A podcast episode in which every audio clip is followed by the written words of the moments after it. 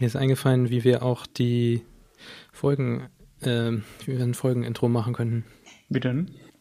Herzlich willkommen zu codeandship.rocks slash podcast slash 6. das ist sogar irgendwie witzig, ja.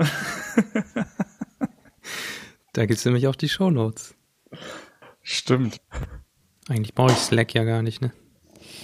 Nö, wir haben ja auch gar, gar nichts vorbereitet, glaube ich, ne? Richtig. das schneide ich nicht weg. ich bin gerade gar nicht mehr sicher, was wir jetzt eigentlich. Äh, ich weiß, wir hatten so ein bisschen so äh, nicht so ein Coding-Thema, ne, sondern mehr so ein soziales. ja, wir sagen mal, wie es ist. Es ist Sommerloch. Sommerloch. Ja, auf jeden Fall, das stimmt. Ja, ich hätte sonst noch so ein paar äh, News-Sachen. Stimmt, es war noch ein paar, ähm, irgendwas von Google noch rausgekommen, ne? Für Go. Ja, dieser Dependency Injector, den gibt es jetzt in einer brauchbaren Version. Ja. Das ist angeblich eine Automated Initialization. Also das heißt eine Dependency Injection. Ja. Findet sich unter github.com slash google slash wire und ist für Go. Und ich habe mir das alles mal so angeguckt in dem FAQ und das alles durchgelesen. Da steht, das ist, wenn man das aus Java vielleicht kennt, Dagger 2. Ist auch so ein Dependency Injection Framework. Ja, ja ist so ähnlich soll das sein, ne? Also es ist davon inspiriert. Ich weiß nicht, ob es wirklich so ähnlich ist, weil ich das nicht ja. kenne. Aber ähm, vom Aufbau her ist es halt so, es wird Code generiert von diesem Wire und na, man muss anstatt irgendwelchen Annotations, also es gibt keine Annotations, sondern das wird alles daraus generiert, weil man bestimmte Pseudo-Funktionen implementiert. Da implementiert man dann so eine, wie war das denn? Man implementiert eine Funktion, die dann aber de facto gar nichts zurückgibt, sondern es ist einfach nur so ein Return am Ende. Äh, so ein wenn jetzt hier haben Sie als Beispiel Initialize Event, gibt ein Event zurück und da drin wird einfach nur aufgerufen wire.build. Ähm, ja, und die ganzen Dependencies, die das Event braucht. Ja, ja. Und am Ende in der eigenen, in der eigenen Implementation, Implementierung, ähm, macht man einfach so ein Return-Event, also so ein leeres Ding. Und dann lässt man diese Wire dann einmal über diesen Code laufen und dann hat Wire so generierten Code, wo dann die tatsächliche Initialisierung dann auch passiert. Ja, genau. genau. Ja. Also ist das ja, und dann kann man diesen, diesen Code dann auch, soll man auch einchecken. Und ja, weil man halt überall diese Bildfunktionen drin hat, wo die Dependencies drin stehen, hast du dann auch so eine Art automatischen Dependency-Graph. Ja, ja. Also schmeißt ihm dann nur deine deine Sachen vor, das würde ich alles bauen und dann macht, kümmert Wire sich darum, in welcher Reihenfolge und das alles, das aufgerufen wird. Mhm. Hast du das schon benutzt mal jetzt oder? Ich habe dieses Tutorial einmal durchgespielt, aber ich was ich habe ein bisschen so das Problem damit, das ist noch eine Abstraktionsebene über den Sachen, die man selber machen würde. Mhm. Also man begibt sich da irgendwie noch mal in so eine andere Welt. Ja. Weil wenn ich jetzt wirklich selber die Dependencies injecte, dann weiß ich ja ganz genau, was ich tue und wo die hin sollen. Und ja, durch diese Pseudo-Funktionen weiß man nicht so ganz, was da jetzt gerade abläuft. Es wirkt alles nur ein bisschen so lose hingeschrieben und Wire macht dann daraus was Brauchbares sozusagen. Mhm. Aber ja, weiß ich nicht. Also es ist angeblich auch nur für was heißt nur für? Man kann es sicherlich auch in kleinen Applikationen benutzen, aber gedacht ist es eigentlich für richtig große Applikationen. Ja, ja gut, das macht natürlich dann Sinn, wenn man wirklich viele Objekte hat, die miteinander interagieren, dass äh, man einfach diese ganze Initialisierung so ein bisschen äh, entkoppelt einfach, ne? Also, ja, genau. Und wenn du jetzt ein kleines Projekt hast, dann wirst du ja wahrscheinlich da nicht so viel entkoppeln müssen. Deswegen. Nee, und in großen Anwendungen hat man das wahrscheinlich dann schon, dass man andauernd irgendwelche Initialisierungen schreibt und dann kommt man wahrscheinlich irgendwann dahin, sein eigenes Framework dafür zu bauen und dann ist es doch wahrscheinlich besser, sowas von der Stange zu nehmen. was schon mal jemand anderes vernünftig getestet hat und was auch woanders benutzt wird. Mhm.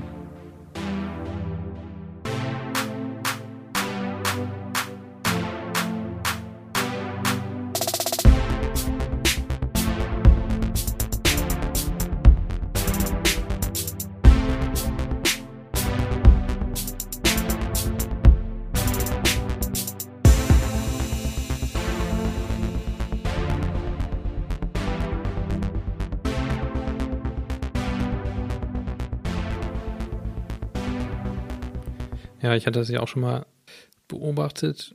Ähm, also mir ist es nur so unterbewusst irgendwie aufgefallen und dann bin ich mal irgendwann auf das Gesetz von Conway gestoßen, nach dem US-amerikanischen Informatiker Melvin Edward Conway, mhm, ja. ähm, dass Organisationen, die Systeme entwerfen, sind gezwungen, Entwürfe zu erstellen, die die Kommunikationsstrukturen dieser Organisation abbilden.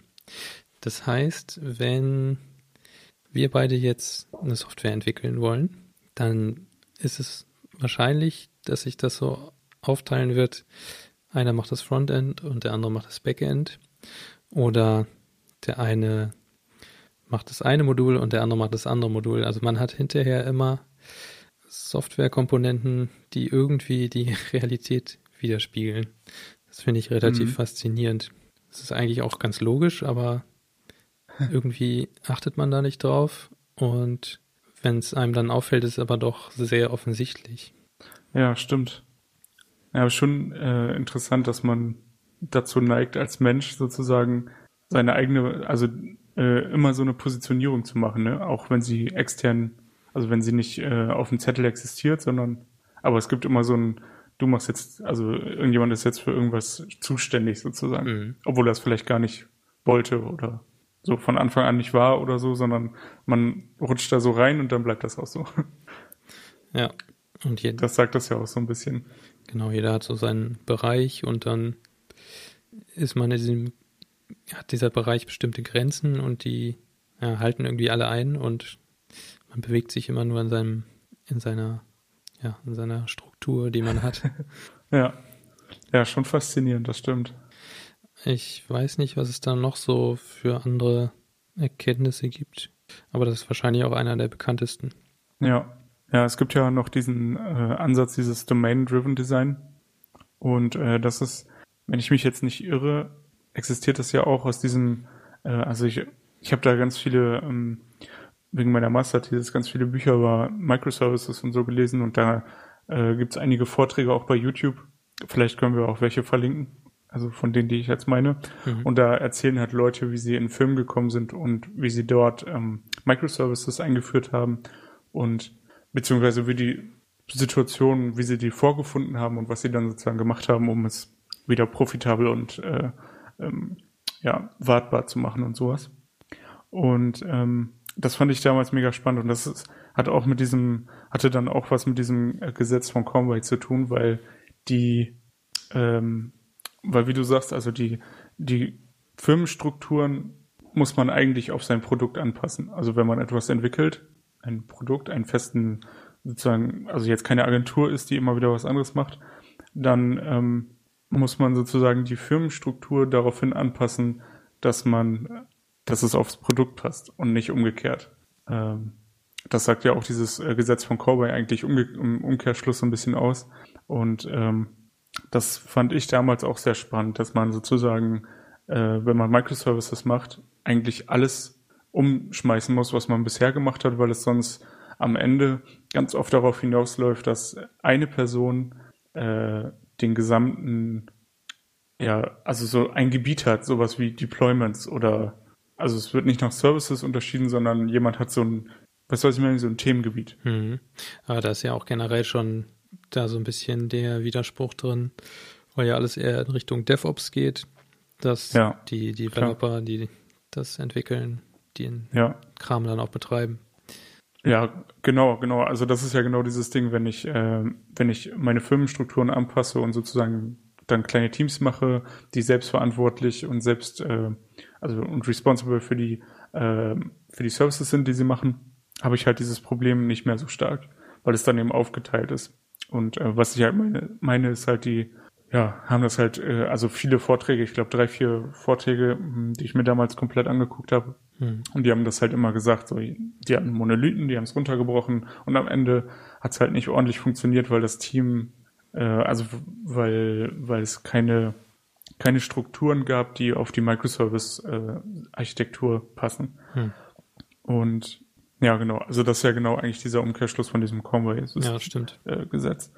Und ja, ist auf jeden Fall mega spannend. Und wenn man das eben verkackt, dann ist es halt wirklich immer so, dass äh, einer den Stress hat eigentlich. Also weil einer irgendwie den Hut auf hat oder halt einige wenige, je nachdem, wie groß so eine Firma ist. Ja klar, wenn du einen hast, der für das Deployment zuständig ist und der kriegt es dann nicht hin, dann, ja, dann sitzen ja. alle anderen da und sagen, ja, wir haben doch hier schön entwickelt, jetzt mach mal. Ja. Das funktioniert natürlich so nicht. Ja. Ja, äh, der kann ja auch mal krank sein oder keine Ahnung. Also es gibt ja viele Gründe, warum das kein guter Weg ist. Glaube ich. Ja, mit, mit dieser Sache, dass man sich, wenn du es halt selber entwickelst und auch betreiben musst, machst du dir ja viel mehr Gedanken darüber, wie du es jetzt möglichst einfach deployen kannst. Hm, stimmt. Und entwickelst das schon in die Richtung. Ansonsten kannst, äh, musst du dann ja auch wieder anfangen mit irgendwelchen Standards oder Vorgaben. Das muss so und so, keine Ahnung, die, die Konfiguration muss immer aus dem Environment kommen. Oder wir benutzen immer JSON-Config-Files oder sowas. Mhm. Da bist du ja dann wieder völlig frei von. Ja, ja klar. Das ist, glaube ich, eben ein Problem, wenn die Leute, die äh, entwickeln, also jetzt unabhängig von Microservice und so, die Leute, die entwickeln, müssen sich immer Gedanken darum machen, wie es am Ende auch äh, benutzt werden soll, glaube ich. Also jetzt kommt es natürlich auf die Größe der Anwendung drauf an, aber ähm, es macht immer Sinn, wenn man sich auch nochmal ein, zwei Gedanken darum macht, wie, wie es wirklich im Produktivsystem aussieht und nicht nur auf meinem Entwicklersystem, glaube ich. Aber ja. Ja, das habe ich bei mir auch ein bisschen so das Problem, dass ich nämlich so ein bisschen der Deployment-Typ bin auf der Arbeit. Ja. Und ja, das macht sonst eigentlich kaum ein anderer. Vielleicht startet da mal einer einen Container neu. Oder ich habe das so automatisiert, dass es über eine Pipeline gemacht wird. ja. Aber so richtige Verteilung gibt es dann leider noch nicht, dass wirklich jeder selber macht. Ja, ich glaube, das ist auch immer so ein Thema, ähm, ich weiß gar nicht, wer das gesagt hat, irgendjemand hat das mal zu mir gesagt, wenn man flache Hierarchien hat, ist das eigentlich cool, weil man hat halt Mitspracherecht und alles ist toll.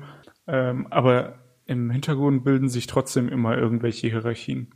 Also ähm, es gibt halt immer einen, der zum Beispiel, äh, wenn Entscheidungen äh, anstehen, eher sozusagen Entscheidungen trifft oder sagt so, so machen wir das jetzt. Mhm. Also selbst wenn man in einem kleinen Team ist und es gibt halt keine äh, Hierarchie in dem Sinne, gibt es halt doch eine. Die ist nur vielleicht nicht benannt oder so. Aber im Grunde neigen Menschen dazu, so eine Hierarchie abzubilden. Ja. Und äh, ja, das ist auf jeden Fall ähm, ziemlich spannend und das ist ja auch das, was du jetzt erzählst. Also äh, der größte Fehler eigentlich, den man so machen kann, ist halt gar keine Hierarchie, weil dann hat man halt eine, die man eigentlich nicht will. Mhm. Glaube ich. Ja, es ist dann ja auch so, wenn das dann immer einer entscheidet, dann entscheidet der das auch immer und die anderen machen sich da gar keine Gedanken mehr drum, weil der es ja sowieso entscheidet. ja. Das ist so ein bisschen auch ein Teufelskreis wahrscheinlich. Ja, genau. Man also es verfällt dann wahrscheinlich oft in dieses, äh, ja, der ist dafür zuständig oder so, das habe ich ja nicht gemacht, das äh, muss jemand anders machen und so. Mhm. Ähm, ja, was auch super furchtbar ist. ja, aber auf jeden Fall äh, mega, mega spannendes Thema. Im Grunde müsste man das auch nochmal, wenn man da jetzt wirklich, ähm, wenn man das wirklich aufbereiten will, ist das ja wahrscheinlich auch ein Thema, was eine ganze Folge füllen kann. Äh, alleine dieses Gesetz von Conway und wie man sozusagen damit umgehen kann, wenn man merkt, dass es so ist. Ähm, finde, das ist ja eigentlich der interessante Part. So, also wahrscheinlich gibt es genug Leute oder genug Unternehmen, bei denen es so ist. Und oh, die Frage ist halt, wie man da jetzt eigentlich rauskommt und hm. ja. Ja, ich hatte mir mal auch einen Podcast zum Thema Extreme Programming war das, glaube ich. Das ist doch dieses, wo es auch Pair Programming gibt und man eigentlich nur irgendwie zu zweit an einem an einer Task arbeitet. Mhm, genau. Und es gibt generell so Engineering-Tasks, die kann jeder machen. Die werden sich dann halt nur geschnappt. Das fand ich eigentlich auch, das ist schon ein relativ alter Ansatz, aber finde ich sehr interessant und spannend. wenn man mhm. das wirklich so durchziehen kann. Also in dem Podcast ja, war der Gast, also es war CRE, der Podcast, ähm, der hat das irgendwie in seiner Firma alles so hingekriegt, dass alle danach arbeiten und neue werden eingearbeitet und werden dann halt mitgenommen. Und dadurch schaffen die es auch irgendwie komplett, wahrscheinlich nicht komplett, aber größtenteils stressfrei hm. zu arbeiten ja. und können auch ganz genau vorhersagen, wann was fertig ist. Was ich auch ja. sehr faszinierend finde. Ah, weil alles in so Engineering-Tasks eingeteilt ist. Da kann man schon relativ gut abschätzen nach einer bestimmten Zeit, wie lange man dafür braucht. Und dann siehst du, wir haben ja noch so und so viele Tasks. Okay, da, das dauert noch einen Monat. Mhm. Und dann ist das aber auch in einem Monat fertig. Und nicht irgendwie in drei. Okay, aber das würde ja bedeuten, dass ich ähm, vorher ganz genau weiß, sozusagen, wie viel Arbeit in einen Engineering-Task reinfließt. Ja, genau. Also die sind halt so ziemlich. Das ist dann wahrscheinlich auch ein bisschen so die Kunst an der Sache, dass man das gut mhm. einschätzen kann oder gut überhaupt einteilen kann. Ja. Das ist äh, das Aufbrechen der Aufgaben in, in so Tasks ist dann ja wahrscheinlich wirklich das Schwierigste oder ein schwieriges Thema. Ja, oder die Tasks sind wirklich sehr klein, ne? Irgendwie jetzt hier, keine Ahnung, einen Delete-Button implementieren. da weißt du, das wird nicht einen Tag dauern, sondern wahrscheinlich eher ja. zwei Stunden höchstens. Und dann hat der auch gesagt in dem Podcast, sind teilweise sogar schon früher fertig geworden, als sie dachten. Oh, okay. ja, das ist natürlich wirklich die Kunst, wenn man da ähm, einen Plan hat sozusagen und jemand auch hat, der da ähm, Erfahrung hat, äh, wie man das wie man sowas ordentlich macht, dann ja, das hört sich halt immer, ich, also für mich, ich finde halt, äh, wenn man so aus diesem normalen Agenturbusiness sozusagen kommt, äh, hört sich das immer sehr kompliziert an. Und gerade ähm, jetzt Aufgaben äh, krass runterbrechen in einzelne Tickets und von, also irgendwie so einen Sprint machen, der dann zwei Wochen ist, ähm, das ist schon immer ein ziemlich langwieriger Prozess, finde ich, mhm. ähm, wenn man nicht so viel Erfahrung hat damit, wie wie viel Arbeit jetzt wirklich, ähm, wie viel Arbeit jetzt wirklich funktioniert in, was weiß ich, acht Stunden oder so. Und man muss ja dann auch immer darauf eingehen, wie viel äh, der einzelne Mitarbeiter äh, sozusagen, also was der kann. Mhm. Und ähm, ja, das finde ich auf jeden Fall äh, krass, wenn man das so perfekt sozusagen auf so einen Engineering-Task runterbrechen kann. Ja, wahrscheinlich ist es wirklich eine Frage der Erfahrung und auch ein bisschen das Umfeld, in dem man sich bewegt. Mhm. Gibt wahrscheinlich auch Sachen, wo man das nicht so gut anwenden kann. Ja, klar. Also wenn ich mega genau die Technologie kenne und weiß, dass alle meine Mitarbeiter die super beherrschen. Mhm. Das ist ja was anderes, als wenn es jetzt was Neues ist, das stimmt. Ja, der Podcast ist auf jeden Fall von 2006. okay. Aber ich fand es immer noch interessant und aktuell kann man auf jeden Fall was draus mitnehmen. Ja, spannend auch. Ähm, ja. Da gibt es auch, es gibt auch äh, von GitLab so ein äh, Working Manifest. Die haben auf ihrer Seite äh, so ein Manifest, wie sie sozusagen umgehen und wie sie ihre Mitarbeiter planen und keine Ahnung, wie, wie sie das alles machen, weil die arbeiten ja komplett remote. Das heißt, es gibt, soweit ich weiß, kein Team äh, bei denen vor Ort, sondern ähm, oder nur sehr wenig Leute und alle anderen arbeiten eigentlich remote. Und ich habe heute Morgen, glaube ich, gelesen, es sind über 700 Leute jetzt mhm. bei GitLab. Und ja, das fand ich auch mega spannend, wenn man sich äh, da mal überlegt, ähm, das halt komplett remote zu machen, auch über verschiedene Zeitzonen hinweg. Das erzeugt ja wahrscheinlich schon ziemlich großen Overhead, ähm, weil Leute aus Indien und USA und Deutschland zum Beispiel haben ja ein sehr kleines Zeitfenster, in dem alle drei wach sind. Mhm. Und ähm, so wie ich das mitbekommen habe, funktioniert das da aber auch so komplett remote. Da gibt's halt sogar Leute, die so dieses äh, so als Digital Nomads äh, rumreisen die ganze Zeit und halt äh, dann nur von unterwegs arbeiten. Und ja, das fand ich auf jeden Fall ziemlich spannend. Da kann man ähm, auch nochmal reingucken. Da bin ich auch neulich schon mal drüber gestolpert. Das hat sich auf jeden Fall ja interessant angehört. Ja, die haben halt einen super krassen Wissensschatz einfach aufgebaut über die letzten Jahre. Weil ich glaube, also meines Wissens ist das einfach die größte Firma, ähm, die so remote, komplett remote ist. Und ähm, ja, ich finde das ein ziemlich spannendes Thema, weil heutzutage ist es ja eigentlich nicht mehr unbedingt nötig, äh, wirklich ja in einem Office zu sein, wenn man nicht unbedingt muss. Mhm. Du arbeitest ja jetzt auch remote und ja, ja ich finde das eigentlich auch ganz angenehm, wenn man das ab und zu mal macht und wird das auch ruhig öfter machen sozusagen. Hab da nicht so ein, also ich sehe eher, eher Vorteile als Nachteile. Ähm, auch wenn natürlich äh, sowas wie eine Planungsrunde dann schwierig wird oder man eben andere Tools nutzen muss, um sich dann irgendwie ordentlich zu verständigen. Ja, das geht schon. Ich finde es wahrscheinlich nur ein bisschen schwierig. Also es kommt auf die Kultur in dem Unternehmen an. Mhm. Und jetzt wirklich sowas wie GitLab hast, wo alle total verteilt sind, dann weiß da ja auch jeder mit umzugehen. Ja, stimmt. Und wenn du aber so eine Mischkultur hast, wo Leute zusammen in einem Büro sitzen und ein Teil auch remote arbeitet, das ja, kommt dann immer so ein bisschen drauf an, wie da alle mit umgehen. ja. Weil da wird man dann teilweise auch, also sind so kleine Sachen, ne? Du wirst von bestimmten Informationsflüssen bist du einfach abgeschnitten. Mhm. Du hast diesen ganzen sogenannten Flurfunk nicht mehr, der vielleicht auch irgendwie wichtig ist. Und wenn es nur irgendwie ein sozialer Aspekt des Ganzen ist. Aber da gibt es dann halt keinen gibt es dann halt keinen Flurfunk Slack Channel, sondern ja.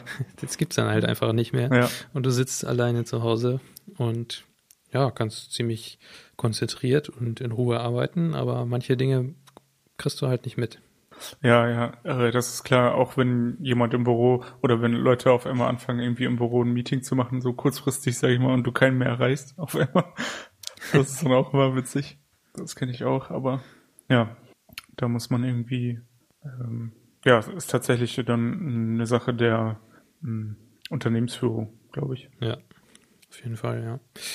Das muss irgendwie mit eingeplant werden und es muss bei allen irgendwie ankommen, dass es auch Leute gibt, die zu Hause arbeiten. Ja. Ich will jetzt nicht sagen, dass es bei mir nicht so ist, aber also es ist, glaube ich, was, was man auf jeden Fall beachten muss. Ja, stimmt. Das ist ja eh ähm, ein Thema, dieses, ähm, dass man darauf achtet, dass die Leute, die, also für die es wichtig ist, auch bestimmte Situationen, äh, bestimmte Informationen bekommen. Also weiß nicht, äh, ich kenne das halt so aus dem, ähm, dass es einfach manchmal so passiert, dass man sozusagen, man hat Informationen bekommen und hat sie aber nicht weitergegeben an denjenigen, der sie ja, verarbeiten könnte, sag ich mal. Mhm. Und ähm, also es zählt ja irgendwie in dieses Thema mit rein, wenn man sozusagen ein, äh, ein zentrales System hätte, wo man alle Informationen immer lagert und wo jeder sozusagen sieht, dass es ein Update gibt. Ich sage mal jetzt mal sowas wie Confluence da bekommst du halt einfach eine Mail, wenn du, wenn es in deinem, in einem von deinen Themen sozusagen ein Update gibt. Wenn jemand das da mhm. einfach reinschreiben würde, wäre das ja kein Problem. Könntest du von überall sofort drauf zugreifen. Wenn das nur über Flurfunk funktioniert, dann ist das natürlich ein Problem, weil äh, ja, wenn du nicht da bist oder bei dem ge gewissen Gespräch nicht dabei warst, äh, hast du es halt nicht mitbekommen und stehst dann erstmal auf dem Schlauch. So. Das ist sozusagen die soziale Form der Code-Dokumentation. ja, irgendwie, irgendwie schon, ne? Ja. Also ja, es gibt halt so manche, manchmal gibt es halt so projektbezogene Sachen, Informationen, die einfach so, da ruft dich jemand an oder halt ein Kunde ruft an und dann wird es halt so weitergegeben per Telefon, aber die Information landet nirgendwo. Und ja, zwei, drei Wochen später äh, heißt es dann, ja, hab ich, ha, haben wir doch schon lange besprochen. Und du denkst so, hm, ja, okay, ich war jetzt nicht da und ja. Ja. Ja, auch da muss man dann wieder gucken, dass man da irgendwie die Waage hält zwischen Informationsfluss und Bürokratie und sowas. Mm, okay. Dass es dann nicht doch zu, zu schlimm wird, dass man jetzt wirklich alles aufschreiben muss und protokolliert. Ja, ja definitiv, ja. auf jeden Fall. Das ist ja auch, das ist ja auch tatsächlich ein Problem, aber ja, keine Ahnung. Ich glaube, in größeren Projekten geht es schon mit dem Changelog-Schreiben los. Also wenn ich ein Update für eine Software mache, dann wäre es immer ganz cool, wenn ich reinschreibe, warum oder was geändert wurde, ohne dass jetzt jemand den Git-Verlauf durchchecken muss. Ähm, ja. Und das sind ja so Sachen, da kannst du mal eben was schreiben. Also, ich weiß nicht, ja. In der Regel hast du ja auch eine Anforderung und keine Ahnung. Also ja, ich verstehe das, ist ein valides Argument, aber ich glaube, man muss sich auch ein bisschen, wir müssen uns alle auch so ein bisschen sozusagen konditionieren, dass wir auch, ähm, äh, ja, es gibt halt auch Sachen im Job, die nicht so cool sind, die man dann trotzdem machen muss. Das meine ich. Also. Mhm. Ja, mit dem Changelog bin ich auch auf so ein Format gestoßen, keepachangelog.com. Okay. Das habe ich jetzt auch versucht, bei meinen ganzen internen Projekten einzuführen, dass die anderen wissen, wenn ich jetzt hier irgendwo an der API was ändere, warum das so ist und was deprecated ist. Es ist auch wirklich darauf ausgelegt, dass es halt menschenlesbar ist und nicht nur einfach irgendwelche Git-Hashes aufgelistet mhm. mit den Commits, sondern wirklich einmal hinschreiben, ich habe das und das gemacht, weil sowieso. Ja. Und das ist auch für einen selber immer ganz interessant, wenn das dann schon ein bisschen länger ist, das Changelog. Dann sieht man, wann man was geändert hat und warum. Ja, ja, genau. Das ist für einen selber auch interessant. Ne? Man, äh, also ich glaube, man hat das ja einfach so, dass wenn du jetzt ein halbes Jahr dein Projekt nicht angeguckt hast, dann weißt du gar nicht mehr, was deine letzten Schritte waren. Und ja, ja ich finde das auch immer interessant. Ich tatsächlich ähm, in alten Projekten haben wir halt zum Beispiel überhaupt keine Changelogs oder generell halt kaum Dokumentation. Und dann ähm, mhm. ja, läuft es halt oft so, dass man erstmal irgendwie die letzten Comment-Messages sich anschaut und ja. ja. Ja, und du hast ja auch nicht immer Leute, die wirklich gute Commit-Messages mhm. schreiben. Das ist ja auch noch ja. so ein Thema. Ja, gut. Also das ist ja tatsächlich eine Vorgabensache, aber stimmt, ja. Zählt damit rein. Wenn, äh, ja, ich finde das auch immer interessant, wenn man jetzt so zum Beispiel Brunch-based oder so committet, dass man auch den Brunch-Namen äh, damit reinschreibt. Und mhm. ähm, ja, ich weiß nicht, wie macht ihr das? Habt ihr, arbeitet ihr so überhaupt oder?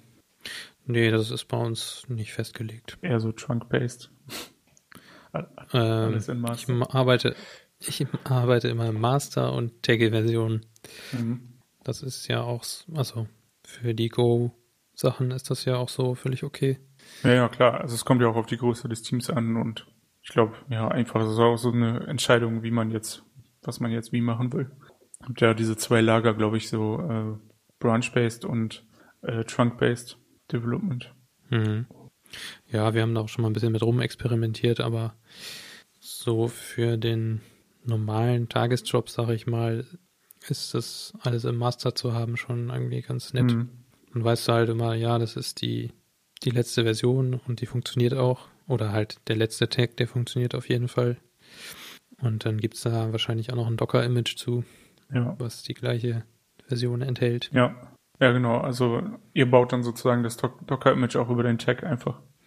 Genau, den habe ich da, oder der Go-Releaser macht das ja auch zum Beispiel, dass du dann der Tag vom Git landet mit in dem, oder er kann mit in dem Tag vom Docker-Image landen. Ja. ja, das ist eigentlich ganz gut, stimmt. Weiß man zumindest, was los ist, ne? Auf jeden Fall, ja. Und dann kann man das Binary noch irgendwo anders hin, keine Ahnung, hochladen oder so. Artifactory oder sowas. Ah ja. Hm. ja. Man kommt so zum einen Thema von anderen, äh, zum hä? von einem zum anderen Thema heute. Ja. Es hängt irgendwie alles zusammen, ne? Ja, äh, auf jeden Fall. Ist ja im Grunde das, was du eben gesagt hast, ne? Wenn man ähm, halt wie dieses Conway's Law. Ja. jo, ich glaube. Ja. Das war auch schon wieder lang genug. Auf jeden Fall. Ist halt jetzt äh, schwer, so ein Ende zu finden, ne? Also äh, wir ja. sind, glaube ich, jetzt beide nicht so, ähm, wie sagt man, erfahren genug, um jetzt sozusagen Tipps zu geben, wie man das aufbrechen kann ordentlich. Ähm, oder zumindest geht's mir so. Und ich ähm, ja, und man macht sich über sowas ja auch immer nur eher in der Freizeit jetzt Gedanken, mhm. weil man im Tagesjob ja dann doch mit Entwickeln oder anderen Sachen beschäftigt ja. ist. Und wir jetzt ja auch nicht jetzt Chefs sind oder Führungspersonal unbedingt.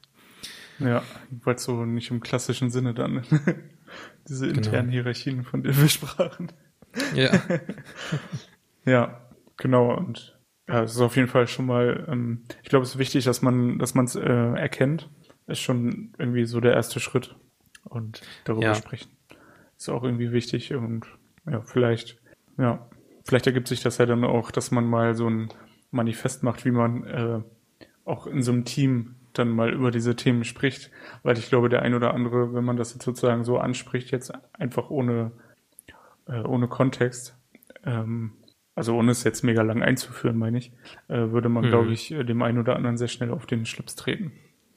Ähm, weil ja, die Leute ja schon wissen, wer gemeint ist. Also wenn man jetzt nicht 200 Leute hat, kann man es schlecht so verallgemeinern, ne? dass man ja. Äh, jetzt, ja, das ähm, finde ich irgendwie immer so ein bisschen problematisch. wenn man solche Themen hat, dann, ja, in kleinen Teams hast du dann immer schnell so ein, so ein Gespräch, was hm. du eigentlich nicht haben wolltest. Ja, und vor allem auch gerade in kleinen Teams ist ja sowas auch nicht irgendwie vorgegeben mhm. von einer größeren Struktur her. Stimmt, ja. Wo sowas ja meistens geregelt ist oder es irgendwelche bestimmten Unternehmenswerte gibt oder keine Ahnung, spezielle Workshops, die man regelmäßig besucht. Stimmt, ja. Ja, genau, also insofern können wir dieses Thema, glaube ich, nicht richtig beenden. Ähm, aber wir können über das nächste Thema sprechen.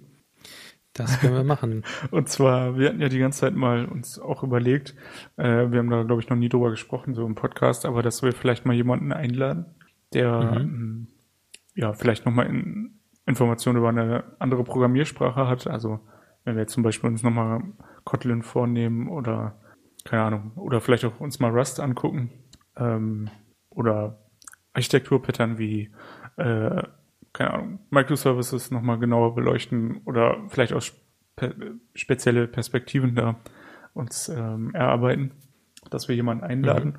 Mhm. Und vielleicht könnten wir das ja beim nächsten Mal machen, dass wir, wenn wir ähm, über Kotlin reden oder so, dass wir uns mal jemanden dazu holen. Ja, das können wir machen Der auf Bock jeden Fall. Da müssen wir nur jemanden kennen. Ja. Also ich kenne da jemanden. Äh, ah, okay. Genau. Können wir nochmal nachfragen, das, bevor wir den jetzt anteasern. ja. Also, du weißt schon, dass du gemeint bist. Kannst ja schon mal drüber nachdenken. Achso, und was ja auch noch interessant ist, äh, wir haben ja aus dem Studium-Kontext sozusagen ähm, noch Kontakt, mehr oder weniger zu ein paar Leuten, die sich selbstständig gemacht haben mit einem Produkt, mit GameBuddy. Ja. Kann man, glaube ich, hier nennen. Hört ja eh kaum jemand. Äh, und die, ähm, ja, da haben wir uns überlegt, wäre ja vielleicht auch ganz interessant, mal da ein bisschen so technisches, technische Sachen einfach mal mit denen ein bisschen zu fragen. Ähm, ja, und auch überhaupt dieses ganze Startup-Zeugs ist ja auch interessant. Ja. Und ja, wie die so Updates machen und so, die haben ja schon einige User und ähm, kann man einfach mal nachfragen, wie das sozusagen da auch nochmal gehandelt wird. Ja, ja, das, das klingt, klingt gut. Allerdings weiß ich noch nicht, wie wir das ordentlich machen mit drei Leuten zusätzlich. ja, da müssen wir noch mal ein bisschen an unserem Setup schrauben. Technische Herausforderung, ja. Also mit meiner Internetverbindung scheint das ja nicht so gut zu funktionieren. Das wusste ja keiner bis jetzt. da bringt auch der neue Raspberry Pi 4 nichts. Oh ja. Könnten wir eigentlich auch noch mal so eine Bastelfolge machen, oder? Ja, ich ähm, habe auch noch ein anderes Problem durch diesen Raspberry Pi. Okay. Es gab keine Gehäuse mehr. Oh. Und jetzt muss ich gucken, wie ich an so ein Gehäuse komme. Und dann habe ich mir gedacht, ah, es gibt doch da so 3D-Drucker. ja. Und die gibt es auch schon relativ billig für unter 200 Euro. Ja. Naja, dann habe ich mir das alles angeguckt.